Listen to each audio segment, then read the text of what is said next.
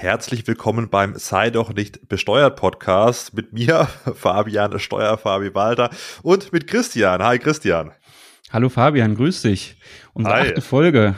Nicht schlecht, oder? Also ja, sehr gut, ja. Falls hier noch Leute zuhören, die noch nicht abonniert haben, dann gerne mal den Abo-Button drücken. Wie sagt man so schön, liken, teilen, kommentieren, habe ich von meinen Social-Media-Kollegen gelernt.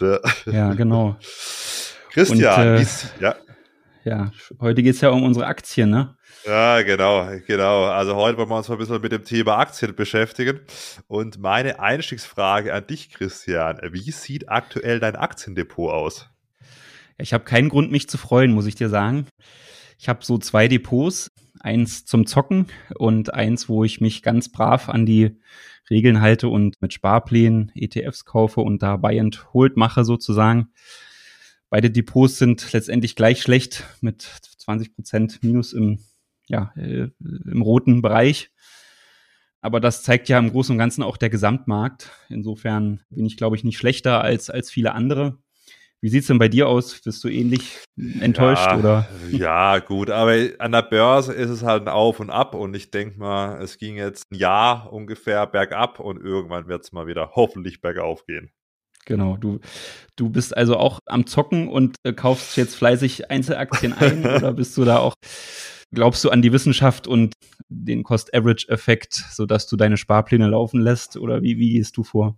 Ja, tatsächlich habe ich mittlerweile aktuell nur noch ETF-Sparpläne breit gestreut, wie beispielsweise beim MSCI World bin mhm. ich drin. Ich habe früher mal gezockt. Ich habe ja auch ja, ein duales Studium bei der Bank gemacht und habe meine Bachelorarbeit auch über eine empirische Untersuchung des Sekundärmarktverhaltens von Volatilitätsindizes geschrieben. Mhm. Da habe ich mich wirklich intensiv mit dem Thema auch, was Derivate und so weiter angeht, beschäftigt und habe früher auch als Derivate, Optionsscheine und so weiter gezockt, aber ist nie gut gegangen und deswegen bin ich jetzt Long ETF only. Ja, sehr gut die wissenschaftliche Fundierung durch deine Bachelorarbeit hat also nichts in der Praxis geholfen. ja, wobei die ja. ist gar nicht so gut gelaufen für die äh, Kreditinstitute, weil die äh, Sachen rausgeballert haben, also auch so Volatilitäts-ETNs, bei denen ich danach gerechnet habe, dass die Rollkosten der Futures so hoch sind, dass sich das in keiner Marktphase rentiert hat. Mhm. Aber das ist jetzt, das wird jetzt zu tief in die Materie einsteigen. Aber man sieht, wir beide wissen zumindest mal, was Aktien sind. Ja. Naja gut, aber ich glaube, was wir natürlich am besten bei dem Thema beleuchten können, ist ja die steuerliche mhm. Komponente, ja. Lass uns da doch mal vielleicht drauf eingehen, bevor wir vielleicht zu dem Ergebnis kommen, ob es jetzt sinnvoll ist, unsere Aktien zu verkaufen in dieser Verlustphase. Lass uns doch mal drüber sprechen, wie das überhaupt ist mit den Kapitaleinkünften. Das ist ja eine ganz besondere Einkunftsart mhm. im, im deutschen Steuerrecht. Ja, absolut. Also die ist ja abgetrennt sozusagen von den anderen Einkunftsarten. Also wenn man jetzt beispielsweise einen Verlust aus Vermietung und Verpachtung hat, dann kann man den ja verrechnen auch mit seinen anderen Einkünften, beispielsweise aus der nicht selbstständigen Arbeit, wenn man einen Job hat. Bei den Kapitaleinkünften, die haben einen eigenen Steuersatz und zwar zahlt man auf die Gewinne können wir gleich noch dazu kommen, was es überhaupt ist. Dann 25 Prozent Kapitalertragssteuer plus Soli, also insgesamt 26,375 Prozent Steuern. Und da sind jetzt nicht nur die Aktienverkäufe, die wir jetzt gerade angesprochen haben, drin, sondern auch Dividenden, ja, Zinsen, ETF-Sachen und so weiter und so fort. Und es gibt aber einen Freibetrag, Christian. Ja, genau, die, die sogenannten 801 Euro, ja, die, die jeder einmal im Jahr hat. Und das, das ganz Besondere ist eben, dass dieser Steuersatz, den du gerade genannt hast, dass der ja völlig unabhängig davon ist, wie viel äh, man jetzt an, an Gewinnen aus diesen Kapitalüberlassungen erzielt. Ob das jetzt eben 1000 Euro sind oder nach Abzug des äh, Sparerpauschbetrags dann 199 Euro, die noch zu versteuern wären, oder ob das eine oder viele Millionen sind. Der Steuersatz ist immer bei 25 Prozent. Ja, absolut. Aber vielleicht da nochmal wichtig zu erwähnen, das fragen mich auch manche, wie ist es denn, wenn die Aktie steigt, muss ich da schon Steuern zahlen? Also wenn man die Aktie nicht verkauft hat und nur die Kursgewinne praktisch sieht im Depot, da muss man noch keine Steuern zahlen. Also Steuern muss man erst haben, wenn man verkauft hat und die Verluste kann man auch erst nutzen, wenn man eben dann die Aktie verkauft hat. Mhm, genau. Ja, und dann ist ja noch die Besonderheit, äh, wer die Steuer eigentlich für einen abführt und einbehält. Das, ich meine, das Spielchen kennt man ja auch schon, wenn man angestellt ist, dann tut's der Arbeitgeber für einen und, und behält die äh, Lohnsteuer, also die Einkommensteuer letztendlich in Form der Lohnsteuer für einen ein. Jetzt hier bei den Kapitaleinkünften ist das ja so ähnlich, da machen das ja in der Regel die Banken. Hm. Ja, absolut. Also man sollte da vielleicht als, als ersten Tipp einen Freistellungsauftrag bei den Banken hinterlegen, weil diese angesprochenen 801 Euro beziehungsweise dann für Ehegatten eingetragene Lebenspartner dann 602 äh, Euro, die bekommt man nur ja, praktisch von der Bank gut geschrieben sozusagen, wenn man Freistellungsauftrag einreicht bei der Bank und das nicht gemacht hat, dann wird relativ schnell, ja, nämlich ab dem ersten Euro schon ja, Quellensteuer sozusagen einbehalten, eben die Kapitalertragssteuer. Wenn man jetzt diesen Freistellungsauftrag eingereicht eingereicht hat bei der Bank, da hat man eben die 801 Euro frei. Ja, kann man auch auf verschiedene äh, Institute verteilen. Vorsicht, nicht bei jedem dann 801 Euro angeben, sondern dann wirklich insgesamt 801 Euro. Und alles, was dann drüber ist, wird dann mit eben diesen 25 Prozent plus Soli, also 26,375 Prozent besteuert ähm, zumindest ja in der in der Regel und wenn man eben bei einer deutschen Bank ein deutsches Depot hat, ja, bei ausländischen Depots sieht es da ein bisschen anders aus. Mhm, die, die behalten diese Quellensteuer dann oft nicht ein. Kann ja auch ein Liquiditätsvorteil sein, ne? Dann musst du die Steuer halt erst ein Jahr später zahlen, wenn du die Steuererklärung machst. Oder eine böse Überraschung. Kommt drauf, kommt drauf an. Ja, wenn man natürlich hier zuhört und das dann weiß, kann man das Geld ja vielleicht zurücklegen oder dann sicher investieren. Jetzt gibt's ja vielleicht hier und da sogar wieder Zinsen. Uh. Ähm, dann macht das ja, gibt's ja wieder sowas wie Zinsvorteile irgendwann, ja. Also ich habe hab tatsächlich auch ein ausländisches Depot, wo ich dann also noch keine Kapitaltragsteuer zahle und das dann erst bei der Steuererklärung. Ich finde das ganz gut eigentlich äh, ja, dass ich mit ja. dem Geld weiterarbeiten äh, kann. Ja, ja, absolut, ja. Aber sollen wir mal nochmal auf die ja, Unterschiede zu ETFs noch mal kurz eingehen, weil wir haben jetzt am Anfang gesagt, hier, wir investieren beide in ETFs. Da mhm. gibt's ja noch so paar kleine Besonderheiten im Gegensatz zu einem direkten Kauf. Ein ETF ist praktisch ein Korb, jetzt wenn wir bei den Aktien sind, voller Aktien, beispielsweise mit 2000 Aktien drin, hat den Vorteil, dass man halt relativ, ja, äh, kostengünstig in verschiedene mhm. Aktien investieren kann. Und da gibt's ja eine Besonderheit, und zwar die Vorabpauschale. Mhm. Ja. Ja, also vielleicht noch mal ein Gedanke zu den ETFs, ja, die, weil du das gerade noch mal sagst, mit, dass die so günstig sind. Ich glaube, das kann man immer wieder betonen. Vielleicht viele, die sich jetzt auch gerade im steuerlichen Bereich nur auskennen und uns zuhören, aber vielleicht bei diesem Thema Kapitalanlagen noch nicht so drin sind. Ich finde das immer wieder erstaunlich, wie günstig so ein ETF eigentlich zu haben ist. Also letztendlich gibt es ja kostenlose Depots, wo man auch kostenlos ETFs kaufen kann. Und die Gebühren der ETFs sind ja dann auch teilweise bei 0,2 Prozent pro Jahr, also fast zu vernachlässigen. Und ja, früher gab es ja die Devise, wenn du dann irgendwie dein Depotkonto bei der Sparkasse hattest, dann hast du einen Ausgabeaufschlag gehabt auf diese ganzen Produkte und, und das war eigentlich ein teurer Spaß und das ist jetzt eigentlich alles nicht mehr der Fall mit diesen ETFs. Hm. Da musstest so. du erstmal 10% plus machen, dass du wieder bei Null bist. Genau. Ja. Ja, und genau. die Verwaltungsgebühren ja, sind auch relativ hoch da. Ja ich, ich habe das manchmal noch so, äh, dass ich Leute sagen, ja, ich habe einen Vermögensverwalter, der macht das mhm. alles für mich, ja, und, und da eben viele Gebühren, das ist eigentlich überhaupt nicht mehr erforderlich. Das kannst du ja jetzt wirklich ja. alles selbst machen. Ja, ja ähm, und die ETFs performen ja meistens sogar besser, wenn sie auf einem Index sind, wie irgendwelche Fonds. Und mhm. selbst wenn die irgendwie besser performen, diese, sag ich mal, aktiv gemanagten Fonds, die eben keine ETFs sind, dann meistens auch nur, weil man sich gerade einen Zeitraum rauspickt als Fondsmanager und eine Benchmark, ja, wie den DAX beispielsweise, die gerade mir den eigenen Fonds schön rechnet. Also ich bin großer Freund vom passiven Investieren über ETFs und so wie mhm. ich das raushöre, Christian, du auch. Mhm, genau.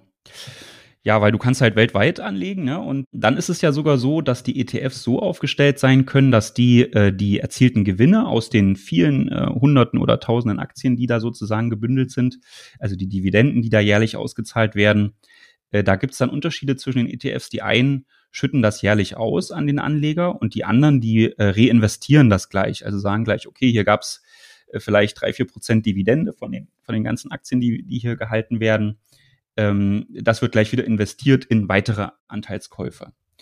Und äh, steuerlich ist das ja jetzt so, dass eigentlich diese Variante, wo die Gewinne gleich reinvestiert werden, für den Anleger prinzipiell besser sind, weil auf diese Dividende, die ja da jedes Jahr zu der Werterhöhung führt, würde in diesem Fall eigentlich keine Steuerbelastung anfallen, weil der ETF bezieht diese Einnahmen auf seiner Ebene und reinvestiert das gleich und der Anleger bekommt davon eigentlich nichts mit und äh, muss deswegen auch keine Steuern zahlen. Im Gegenzug, wenn das immer jedes Jahr ausgeschüttet wird, wird natürlich diese Kapitaltragsteuer fällig. Und da hat man äh, im Jahr 2020 gesagt, naja, so richtig passend ist das eigentlich nicht, das ist ja ungerecht, wenn diese thesaurierenden Fonds, also die äh, oder ETFs, die eben nicht ausschütten, wenn die diesen Steuervorteil haben. Und da wurde eben die sogenannte Vorabpauschale eingeführt die, das ist aus meiner Sicht eigentlich gar nicht so trivial, das ist relativ kompliziert auch zu verstehen und ausgestaltet. Da wird also jedes Jahr geschaut, wie hoch ist eigentlich der Basiszins, also wie viel, wie viel Zins oder, oder Ersparnis gibt es eigentlich dadurch, dass das passiert. Und davon abhängig wird dann jährlich eine Vorabpauschale festgesetzt, die dann vom Depot des Anlegers eingezogen wird. Jetzt haben wir aber den Vorteil, Fabian, aktuell gibt es ja die Vorabpauschale eigentlich gar nicht, weil der Basiszins negativ ist. Ja, das hat das meines Wissens am 7. Januar hat das, das Finanzministerium verkündet für dieses Jahr, dass es eben keine Vorabpauschale gibt, ja, wegen diesem negativen Basiszins und vermutlich, das ist jetzt noch nicht ganz fix, aber vermutlich auch für 2023 wird es keine Vorabpauschale geben. Ja, genau. Aber wie gesagt, also die Verabpauschale, das ist ein bisschen ein Rechenwerk und dann, wenn man es eben dann verkauft, dann wird die Verabpauschale dann wieder verrechnet. Also im Prinzip äh, ist mal interessant gehört zu haben, dass es das bei ETFs gibt, aber das tangiert jetzt nicht so wahnsinnig, ja. Mhm. Genau. Wie, wie ist das denn mit der, mit der Freistellung? Also hat man im Gegenzug dann, ja, hat man ja auch noch einen Vorteil, dass die ETFs nur anteilig zu versteuern sind, die, die Gewinne, die man daraus erzielt. Ja, also ich meine, man nochmal nachschauen können, aber ich glaube, bis 2017 waren eben inländische Investmentfonds von der Körperschaftssteuer und der Gewerbesteuer befreit. Und dann eben wurde ab 2018 meines Wissens, ja, können wir einen Faktencheck machen, die Zuhörer und Zuhörerinnen, eine Steuerpflicht für die Investmentfonds eingeführt. Eben mhm. soweit für diese eben die, die, die Einkünfte irgendwie so waren, dass da eine Steuerpflicht entstanden ist. Und ja, daher unterliegen eben bestimmte Investmentfonds dann der Steuerpflicht. Es gibt allerdings die sogenannte Teilfreistellung für Privatanleger, um das so ein bisschen auszugleichen, ja, dass mhm. man eben dann eine Steuerpflicht hat und dann werden die eben die Einkünfte des, des Anlegers teilweise von der Steuer befreit. Es kommt so ein bisschen drauf an, was es für ein Fonds ist. Also geht dann bei Immobilienfonds bis zu 80 Prozent hoch. Wenn wir jetzt, wenn wir heute mal über Aktien sprechen, dann mhm. ist es meistens, zumindest wenn so die Beteiligungsquote über 50 Prozent ist, dann bei, bei 30 Prozent, um eben diesen Nachteil so ein bisschen auszugleichen. Mhm. Das kommt immer so auf die Situation drauf an, wie dann die, der wirkliche Steuersatz ist. Und es kann dann auch sein, dass man eben weniger effektiv zahlt, wie eben, ja, ja diese 26,375 Prozent. Mhm, ja. Also die Rendite der ETF sollte ja jetzt eigentlich schlechter geworden sein, weil sich dort eine Steuerbelastung ergeben hat und das wird eben ausgeglichen durch diese Teilfreistellung. So kann man es vielleicht auch nochmal zusammenfassen, oder? So dass genau, man genau. in Summe wahrscheinlich wieder ähnlich genau. gut steht, kann man sicherlich ja. eine wissenschaftliche Untersuchung zu machen, ob das wirklich ja, so ist, haben wir jetzt nicht ja. angestellt. Also was vielleicht interessant ist, ist aus Thema wir haben ja den Sparerpauschbetrag angesprochen, aber wie ist es denn ob kann man denn den Kosten absetzen? Ja, also wenn ich jetzt den Sparerpauschbetrag habe, kann ich dann, Christian, noch irgendwie, was weiß ich, Literatur, Webinare, mhm. ein Arbeitszimmer, ein Laptop zum Handeln oder irgendwas absetzen? Ja, das ist ja eigentlich das immer, was man äh, sofort also in Erwägung zieht, ja, auch wenn man sich so deine Videos anguckt, da geht's ja normalerweise ganz oft drum, kann ich das Arbeitszimmer abziehen, was ist mit meinen Fahrtkosten oder so. Und das hast du ja eigentlich bei Kapitalinvestments auch. Gibt ja auch verrückte Webinare, die man da abschließen kann, die auf Social Media beworben werden. Ich glaube, da sind wir jetzt nicht so Fans von, aber manche machen das ja, ja, äh, oder die, manche fahren zur Hauptversammlung von äh, gewissen äh, Unternehmen, um sich da zu informieren, vielleicht auch um, um Würstchen zu essen, weiß ich nicht. Aber vom Prinzip, es entstehen Kosten. Depotkosten gibt es ja in manchen Fällen, wenn man sagt, man hat da noch so ein klassisches Depot. Und da ist natürlich die, die berechtigte Frage, kann man das abziehen? Und die Antwort ist leider nein. Ja. es ah. ist wirklich alles ausgeschlossen letztendlich. Ja. Es gibt gar nichts.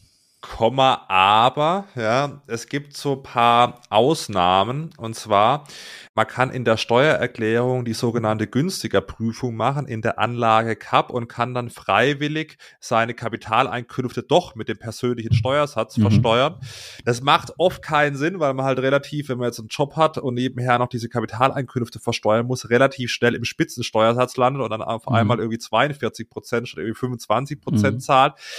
Wo es allerdings Sinn machen kann, ist eben bei Schüler, Schülerinnen, Studenten, Studentinnen, Rentner, Rentnerinnen, da kann es schon Sinn machen, eben dann in der Anlage Cup in der Steuererklärung Kreuzchen zu setzen und zu sagen, hey, lieber Staat, ich möchte nicht mit diesen 25 Prozent versteuern. Hätte man auch nochmal äh, vom Podcast nachschauen können. Ich meine, bis zu so einem zu versteuernden Einkommen, also insgesamt, aber da zählt dann der Job auch mit rein, von 17.500 Euro im Jahr lohnt sich das. Ja, mhm. und dann ist es so, wenn man so einen persönlichen Steuersatz versteuert, dann kann man schon diese Kosten ansetzen, um eben die Steuerlast zu drücken. Mhm. Genau. Was dann natürlich auch ganz cool ist, wenn du äh, schon weißt, dass du kein Geld verdienst im großen Stil und das auch nicht tun wirst in Zukunft, dann kannst du ja auch diese NV-Bescheinigungen ja, dir ja. ausstellen lassen vom Finanzamt, die du dann, also eine Nichtveranlagungsbescheinigung, die kann dir das Finanzamt ausstellen und dann kannst du die bei der Bank einreichen und die behalten dann daraufhin äh, keine Kapitalertragssteuer ein von deinen, äh, also auch über diese 801 Euro oder 1601 Euro hinaus, 1602 Euro äh, das ist natürlich auch ganz sinnvoll, wenn man schon jetzt zum Beispiel Rentner ist und weiß, okay, die Rente ist so hoch, das bleibt auch so. Da muss die Bank das gar nicht für mich abführen und man kann dann, äh, bekommt sofort eben mehr ausgezahlt von den Dividenden. Ne? Das ist eigentlich ganz sinnvoll. Ja. Kann man bei elster.de beantragen. Äh, Vorsicht, wenn man dann allerdings doch über, das, über den Grundfreibetrag kommt, der ist im Jahr 2022 bei 10.347 Euro für das gesamte Jahr, dann muss man trotzdem seine Einkünfte dann angeben ja, und eine Steuererklärung machen.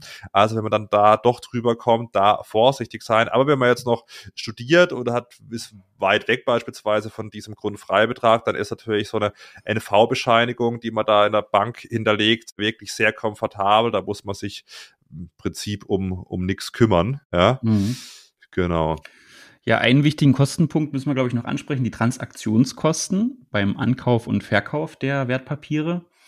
Die, also wir haben ja gerade so ein bisschen uns drüber lustig gemacht, dass es eigentlich nur noch günstige Depots gibt, aber auch da gibt es, selbst bei den günstigen gibt es ja meistens noch Transaktionsgebühren. Da ist das Gute, die kann man äh, natürlich dann noch äh, abziehen von dem Gewinn, den man erzielt aus dem Kauf und Verkauf der Produkte.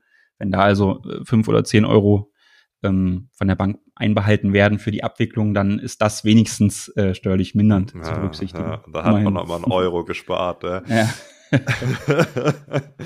Soll man jetzt mal, das Problem ist ja momentan, man verkauft ja nicht so wirklich mit Gewinn. Also, wenn man mhm. in der aktuellen Marktphase mit Gewinn verkauft, Glückwunsch an, an alle, ja, der Christian und ich schaffen es nicht. Ja, wir haben nicht Porsche gezeichnet, ja, das hätten wir ja, vielleicht machen sollen. Ja, Dann hätten wir jetzt hier noch wie ein Joker, aber haben wir nicht gemacht, du wahrscheinlich auch ja, nicht. Nee, nee, nee, nee. nee, also habe ich, hab ich nicht gemacht. Genau, aber man kann diese Verluste, diese Verluste sind ja nicht verloren. Das mhm. Problem ist nur, die können nicht so vollumfänglich immer genutzt werden. Mhm. Vielleicht sollte man da mal, vielleicht fangen wir mal mit den Aktien an, wenn ich jetzt wenn ich jetzt Aktienverluste habe, so wie jetzt aktuell, also Verluste muss man doch mal unterscheiden. Wenn ich eben noch nicht verkauft habe, sind steuerlich noch keine Verluste. Aber Christian, mhm. macht es jetzt Sinn, vielleicht in diesem Jahr doch noch, ja, diese Aktie mit Verlust zu verkaufen, vielleicht um sie dann auch mit Gewinnen äh, gegenzurechnen? Also in diesem Fall kann das natürlich sinnvoll sein, wenn man jetzt zu Beginn des Jahres schon Gewinne gemacht hat mit anderen Aktienverkäufen dann ist das sogar vielleicht ganz clever, um da eben äh, beispielsweise zu optimieren, dass man gerade so den Sparerpauschbetrag ausnutzt oder auch darüber hinaus dann die Kapitaltragsteuer, die die Bank einbehalten hat, dass man die zurückbekommt. Äh, was man aber eben, also, und das ist aber auch die einzige Möglichkeit, die geht bei Aktienverkäufen, dass man das mit den Gewinnen aus demselben Jahr verrechnet. Man kann also jetzt nicht sagen, letztes Jahr lief's gut, ich will das zurücktragen. Das geht ja sonst steuerlich, wenn man Verluste erzielt, dass man die auch ein Jahr zurücktragen kann. Das geht bei den Aktienverlusten nicht. Äh, man kann die ansonsten nur nach vorne tragen, also in die, in die kommenden Jahre. Dahin kann man die mitnehmen. Aber eine Verrechnung ist, zumindest äh, was der Gesetzgeber aktuell sagt, nur mit anderen Gewinnen aus Aktienverkäufen möglich. Mit Gewinnen aus Dividenden, Zinsen, Optionsschein oder ähnlichen ist keine Verrechnung möglich und das ist natürlich relativ starke Einschränkung. Ja, also das ist schon Wahnsinn. Also aus meiner Sicht, dass man das nicht verrechnen darf, obwohl es halt in einer Einkunftsart sich befindet und dass man wirklich nur Aktien mit Aktien praktisch verrechnen darf. Und wenn man jetzt irgendwie ein ETF beispielsweise einen Gewinn gemacht hat, dann eben diese Aktienverluste nicht mit den ETF-Gewinnen verrechnen darf. Ja. Mhm. Aus meiner Sicht eine aus der Zeit gefallene Regelung. Ja. Ja. Aber das Gute ist, man kann sich ja vielleicht hier auch ein bisschen auf die Rechtsprechung verlassen. Ja. Also das ist natürlich eine Regelung, die irgendwie, wo man sich auch fragt, passt das denn mit den Grundsätzen der Gleichmäßigkeit der Besteuerung, dass man jetzt sagt, diese bestimmte Kategorie von Verlusten darf man nur so ganz eingeschränkt nutzen. Das kann ja dann dazu führen, wenn man sich vielleicht entscheidet, zukünftig will ich keine Aktien mehr haben und, und keine mehr verkaufen, dass man diese Verluste niemals verrechnen kann. Und da gibt es auch Stimmen in der, in der Literatur und Rechtsprechung, die vielleicht sagen, das ist eigentlich zu, zu eng, zu, ja, diese Verrechnung muss weitergehend möglich sein, zumindest mit den anderen Kapitalvermögenseinkünften. Mal das BFH-Verfahren nennen oder was? Ja, können wir eigentlich machen, oder? Ja, oder wir packen es in die Show Notes, ja. Genau, also da, da ja. kann sich tatsächlich auch ein Einspruch lohnen. Könnt ihr mal in, den, in die Show Notes gucken, da haben wir euch das verlinkt.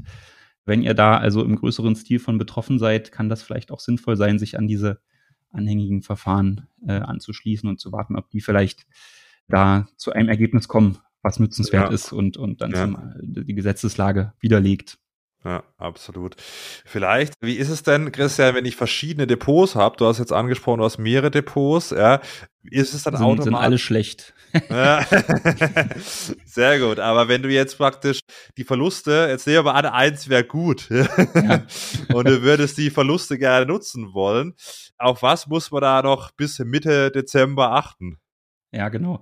Also das ist halt auch noch mal was, was zumindest aus Formalitätsgründen so ist. Das kann man dann über die Steuererklärung glatt ziehen, so wie wir, was wir jetzt, worauf wir jetzt eingehen. Aber dann ist es eben auch so, dass jede Depotbank einen eigenen Verlusttopf führt. Also wenn ihr mit Depot 1 einen Verlust macht und mit Depot 2 einen Gewinn, kann man nicht sagen, ja gut, ist ja am Ende, bin ich ja derselbe Steuerpflichtige, das verrechne ich jetzt mal.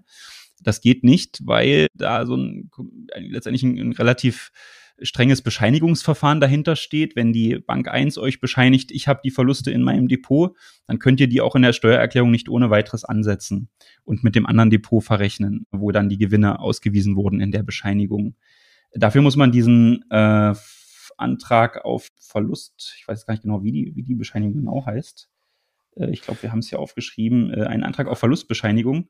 Ja äh, stellen. Und das ist halt nur noch möglich bis zum 15.12. diesen Jahres, wenn man die Verluste aus diesem Jahr aus einem Depot mit einem anderen verrechnen will. Den Antrag ist, sollte man also nicht verpassen. Also wirklich, also das laufende Jahr, das ist auch eine Regelung, die mhm. äh, bisschen bisschen hart ist. Ja, aber wie gesagt, wenn man jetzt die nicht stellt, dann bleiben halt die Verluste bei der Bank und werden da mit den künftigen Gewinnen verrechnet. Aber mhm. es ist natürlich schon äh, angenehmer, wenn man jetzt Gewinne hat oder haben wird bei einer anderen Bank, dass man diesen Verlustantrag, eben Verlustbescheinigung noch beantragt bis am 15.12. Ja, da sollte man mal schauen. Das ist wahrscheinlich in diesem Jahr wieder, sage ich mal, ein bisschen präsenter. Ich glaube, letztes Jahr gefühlt haben alle Gewinne gemacht und keine Verluste. Aber mhm. ich glaube, dieses Jahr ist eben dieser Antrag auf Verlustbescheinigung dann doch, ja, sollte man stellen, wenn man denn mhm. Verluste hat bis zum äh, 15.12. Ja, und genau. die, werden halt dann auch in den Steuerbescheiden festgestellt und da kannst du es halt auf jeden Fall auch in, in vielen Jahren, ja.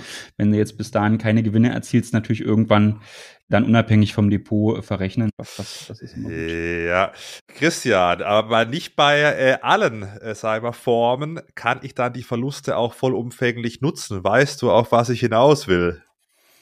Du willst wahrscheinlich auf die Optionsgeschäfte hinaus und ja, die genau. Spekulanten, die da eben Gewinne und Verluste erzielen, die man da ein bisschen ja. steuerlich schlechter stellen will.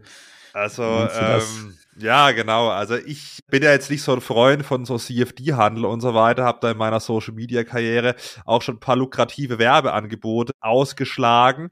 Das ist ganz in interessant, also in den Werbeanzeigen steht dann drin, irgendwie 81,4 Prozent unserer Anlegerinnen verlieren Geld. Aber soll jeder machen, was er will, sage ich.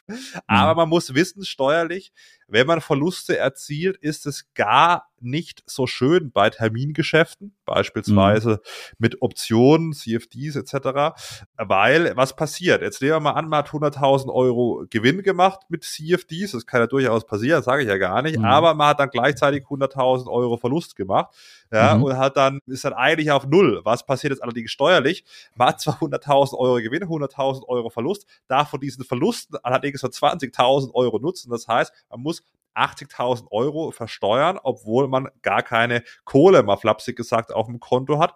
Und mhm. das ist diese Verlustverrechnungsbeschränkung. Mhm. Da bin ich mal gespannt, ob die standhalten wird, auch vielleicht sogar vom Bundesverfassungsgericht. Ist mhm. schon brutal. Also das 100.000 Gewinn, das muss ich sich mal vorstellen, 100.000 Euro Verlust, hat also wie jeder anderen Einkunftsart im Prinzip oder auch bei den Kapitaleinkünften, wenn es mhm. jetzt eben nicht jetzt bei diese Termingeschäfte jetzt der Fall ist, keine Gewinne, 0 Euro mehr auf dem Konto, muss allerdings in dem Beispiel auf 80.000 Euro Steuern zahlen. Fragt man sich, von was mhm. für einem Geld, da bin ich mal gespannt, ob das ewig hält. Mhm. Ich glaube, die Grenze war ja ursprünglich 10.000 Euro pro Jahr. Jetzt ist sie ja schon ja. auf 20.000 Euro angehoben worden wegen viel Kritik. Und ich, die Kritik hält ja, hält ja an zu Recht. Ja, ne? Das ja, ist ja, ist ja Quatsch. Also diese Regelung ist, ich bin jetzt wie kein hier, was ich, CFD-Fan oder so, aber was sollte den Leuten ja schon die Möglichkeit geben, mhm. wenn man eben nichts verdient, dann auch keine Steuern zu zahlen. Also ja. das sollte, das sollte drin sein. Ja. Aber unabhängig davon, also du kannst es ja auch vermeiden. Äh, da haben wir natürlich gleich wieder eine, eine, eine ja. Idee. Äh, Deswegen kann man ja eigentlich fast sagen, also wer sich, wer in diesem Optionsgeschäft tätig ist und da eben auch dann von dieser Verlustverrechnungsbeschränkung äh, betroffen ist, könnte man eigentlich sagen, das ist eine Dummensteuer. Weil man kann es ja vermeiden, indem man zum Beispiel sagt, man macht diese Geschäfte über eine Kapitalgesellschaft. Ja, ähm, ja. Da sollte man vielleicht auch noch einen kleinen Exkurs hinzumachen, weil da gelten ja diese ganzen Regelungen, die wir gerade besprochen haben, nicht. Da gelten das dann ganz ja andere. Ja, das ist ja absurd im Prinzip. Da sagt man, okay, man will durch diese Verlustverrechnungsbeschränkung das Zocken vermeiden und dann die richtigen Zocker ja, gründen dann eine GmbH ja, zum Zocken, mhm. zocken dann noch mehr und haben diese Verlustverrechnungsbeschränkung nicht. Wenn man nämlich über eine GmbH eben seine Termingeschäfte macht ja, und handelt, dann hat man diese Verlustverrechnungsbeschränkung nicht. Und ja, das ist natürlich Wahnsinn. Nachteil von natürlich GmbH ist, ja, dass man natürlich auch die Kosten hat. Mhm. Also ich würde auch sagen, ich meine, ich bin ja jetzt äh, Steuerberater und helfe auch vielen oder sozusagen betreue auch viele äh, Kapital, also vermögensverwaltende GmbHs.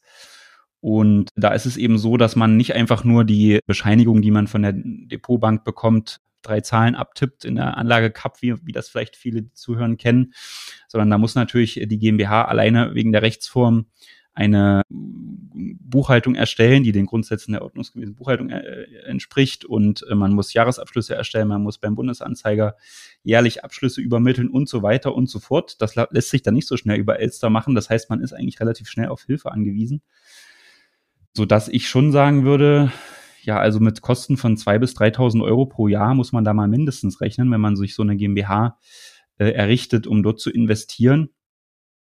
Und das heißt, man sollte schon so ein, also das kann jetzt jeder für sich selbst entscheiden, wie viel, wie viel man da, einem das wert ist, diese Kosten. Aber ich sag mal, so Kapitaleinkünfte von, von 30.000 Euro oder so sollte man schon haben. Und um die zu erzielen, braucht man ja meistens ein Kapital von mindestens, ich sag mal, bei 10% Rendite 300.000 Euro. Also es ist wirklich nur für hohe Einkünfte interessant, ja. denke ich, ja.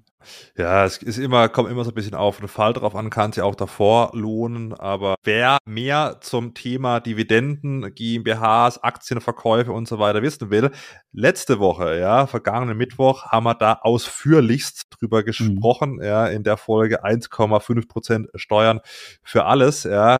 Ich würde jetzt allerdings mal abseits der Körperschaft und Gewerbesteuer, ja, mal bei der Kapitalertragssteuer bleiben. Die ist ja mit 25 Prozent relativ niedrig.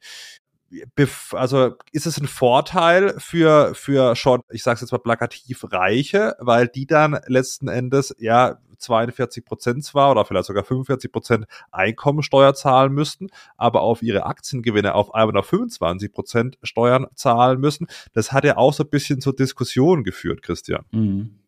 Ja, das kann man natürlich schnell sagen, ja. Hier der hart arbeitende Arbeiter, der muss 40, 42 Prozent Spitzensteuersatz zahlen oder selbst bei niedrigen Einkommen ist man ja doch schnell irgendwie im Grenzsteuersatz von, von 30 Prozent, also jedenfalls mehr als bei Kapitaleinkünften.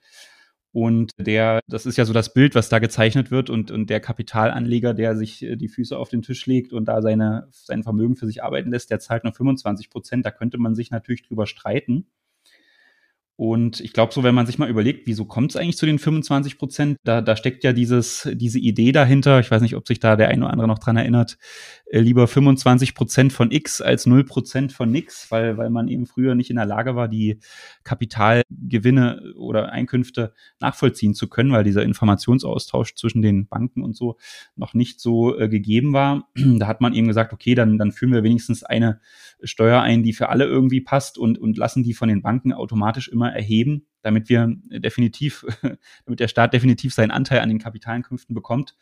Und da gibt es ja jetzt den einen oder anderen, der sagt, das ist vielleicht jetzt aus der Zeit gefallen, weil jetzt kann man halt die, die Kapitaleinkünfte gut nachvollziehen als Fiskus und äh, will jetzt eben die, den, den Steuersatz erhöhen. Aber ich glaube, da muss man, muss man vorsichtig sein, weil man muss ja auch berücksichtigen, dass wenn es dann diese, diese Gewinnausschüttungen zum Beispiel gibt von Unternehmen, dass die ja vorher auch schon eine Steuer abgeführt haben, nämlich die, die, die Betriebssteuer auf, auf Ebene der, also die Körperschaftssteuer und Gewerbesteuer auf Ebene der, äh, der Unternehmen und erst dann, danach dann die Ausschüttung kommt, die dann nochmal besteuert wird. Und wenn man das mal alles zusammenrechnet, also Steuerbelastung auf Ebene der Gesellschaft, die den Gewinn macht und dann ausschüttet, und dann fällt, fällt eben nochmal die 25 Prozent an, dann kommt man zu einer Gesamtsteuerbelastung, wenn man das alles zusammenrechnet, von ja, fast 50 Prozent. Ich habe es hier mal ausgerechnet mit 48,2 Prozent. Und wenn man jetzt die Kapitaltragsteuer oder die Abgeltungssteuer sozusagen für den äh, Privatanleger oder Anteilseigner am Ende dann noch erhöhen würde, das wäre dann schon eine Steuerbelastung am Ende, die deutlich über 50 Prozent liegt, äh, wo man sich dann die, die Frage stellen muss, das ist natürlich dann ungleich und, und eigentlich führt nicht mehr dazu, dass, dass das ein lohnendes Investment ist. Ja. ja, und diese 48,2 Prozent könnten ja noch höher sein, je nachdem, wo die GmbH dann sitzt. Ja. Mhm, also stimmt, ja. das ist schon, ja, also man soll es auch nicht, man soll auch nicht übertreiben. Also ich glaube mhm. auch beim jetzigen Finanzminister wird die Kapitalertragssteuer erstmal jetzt nicht erhöht werden. Was dann danach kommt, ja, nach diesen vier Jahren oder jetzt doch gut drei, wird man dann, wird man dann sehen. Mhm. ich kann mich ähm, erinnern, selbst, selbst Herr Schäuble hatte das Thema schon mal in den Ring geworfen, ja. als er da beim, beim Steuerberaterkongress vor den Steuerberatern gesprochen hat. Natürlich sehr vorsichtig, weil er ja wusste, mit wem er es da zu tun hat, ja, dass er da nicht sofort Schelte bekommt. Aber dann Herr Olaf Scholz war ja auch Finanzminister, der war ja zwischenzeitlich dann auch mal da und hat, hat vor uns Steuerberatern gesprochen. Das ist eigentlich immer super interessant, einmal im Jahr, äh, wenn die Finanzminister auch da Steuerberaterkongress sprechen. Und der hatte natürlich sofort gesagt, das Thema ist für ihn auch relevant, die, die Kapitalertragssteuer ab, äh, vielleicht dann äh, abzuschaffen und stattdessen den, den normalen Steuersatz einzuführen. Jetzt äh, dieses Jahr war Herr Lindner da, der hat das nicht besprochen. Ja. Ich habe ich es mit ihm besprochen, tatsächlich oh, okay. im Livestream. Ja, mhm. ja da hat es eigentlich nur gehießen, der Sparer-Pauschbetrag wird erhöht. Allerdings, ja, ich glaube, um ja sehr bescheidene 199 Euro auf 1000 Euro dann. Also zwar wird die Steuer nicht erhöht, aber dafür wird der Sparerpauschbetrag dafür auch, auch nicht mhm. maßgeblich erhöht. Schauen wir mal, ja, ich werde mich auf jeden Fall da bei der Diskussion dann beteiligen, falls es mal zustande kommen sollte. ja. Mit dem Jahressteuergesetz kommt das, ne? Dann nächstes Jahr ja, ist der Sparerpauschbetrag 1000 Euro, genau. Ja, genau, genau. Da gibt's, das ist ein bisschen Nerdwissen, da gibt's auch eine Anfrage von der Linken ist es, glaube ich, und ob der nochmal erhöht wird, der Sparerpauschbetrag, mhm. also dann irgendwie dann nochmal an die Inflation oder irgendwas angepasst, aber es ist in dieser äh, Legislaturperiode, äh, hat die Bundesregierung gesagt, soll er nicht mehr erhöht werden. Ergo, mhm. die nächsten drei Jahre sitzt man dann auf den 1000 Euro.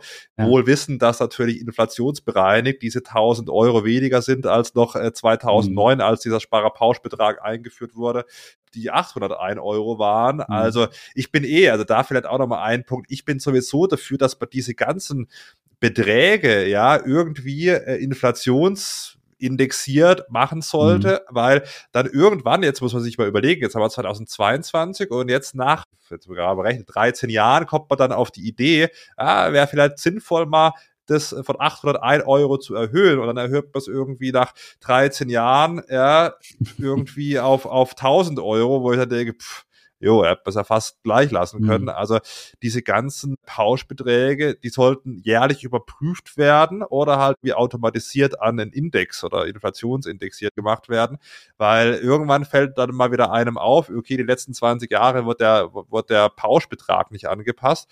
Ja, und das ist halt in der jetzigen Zeit, ja, Inflation von 10 Prozent äh, auch nicht mehr so der Knaller. Ja, mhm. so, ja, das klar. ist mein Appell vom Steuerfabi.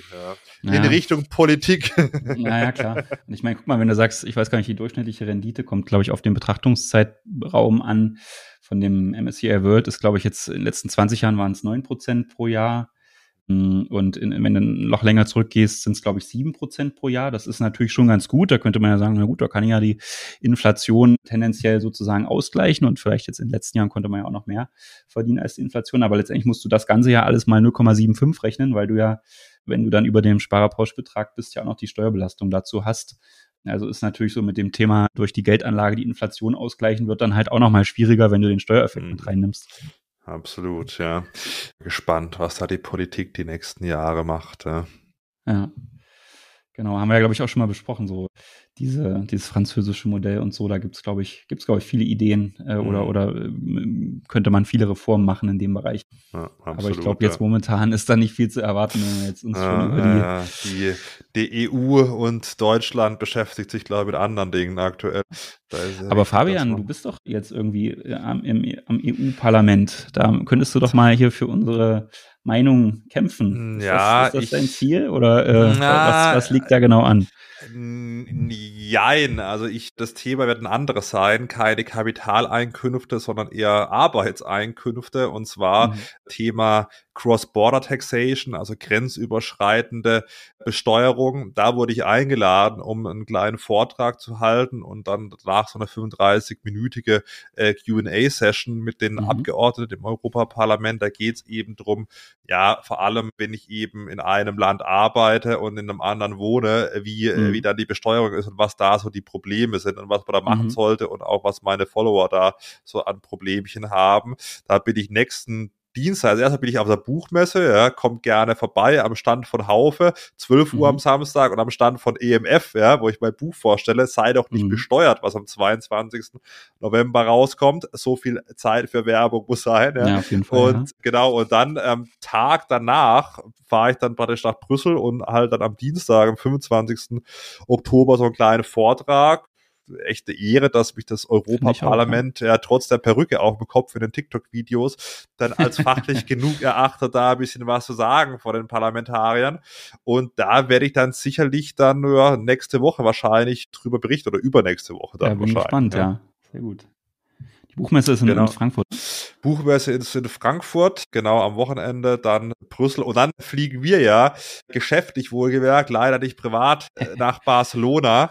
Dann, ja, das ist ja auch schon, das ist ja praktisch am Tag danach schon, also am 25. Genau. bin ich da in Brüssel im Parlament und dann fliegen wir beide schon in getrennten Flugzeugen allerdings, ja, du, wo fliegst du eigentlich? Von Leipzig, Halle ja, genau, wahrscheinlich, genau. oder? Okay, dann wieder von Basel, am kurzen Zwischenstopp in Freiburg, dann nach Barcelona, da werden wir wahrscheinlich den nächsten Podcast oder ja. übernächsten dann in Barcelona aufnehmen. Mhm. Freue mich schon. Da können drauf. wir ja dann mal, wir sprechen ja da über mit unserem äh, spanischen Steuerberaterpartner, den können wir ja mal fragen, wie das so mit dem mit dem spanischen Steuerrecht ist, ob sich das vielleicht dann lohnt, auszuwandern.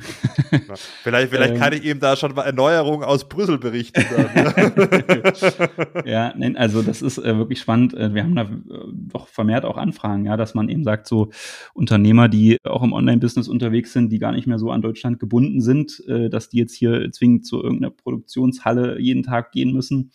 Äh, da sind die Überlegungen natürlich schon immer, immer stärker äh, auch vielleicht Deutschland den Rücken zu kehren, äh, weil natürlich auch gerade wenn das Steuersystem sich vielleicht weiter verschlechtert, das ist auf jeden Fall ein, ein Thema für viele, ja. Wäre auch mal eine Folge hier auswandern. Was muss man beachten? Ja. Ich glaube, das könnte auch einige interessieren. Definitiv, Aber heute, Christian, haben wir wirklich viel. Ja. Fand es jetzt eine echt tolle Folge, ja, über Aktienverkauf, ja, Aktienverluste mhm. in der aktuellen Marktphase vor allem gelernt, ja, was es für Besonderheiten gibt. Ich glaube, diese etwa 40 Minuten jetzt waren wirklich lehrreich und ich freue mich schon aufs nächste Mal.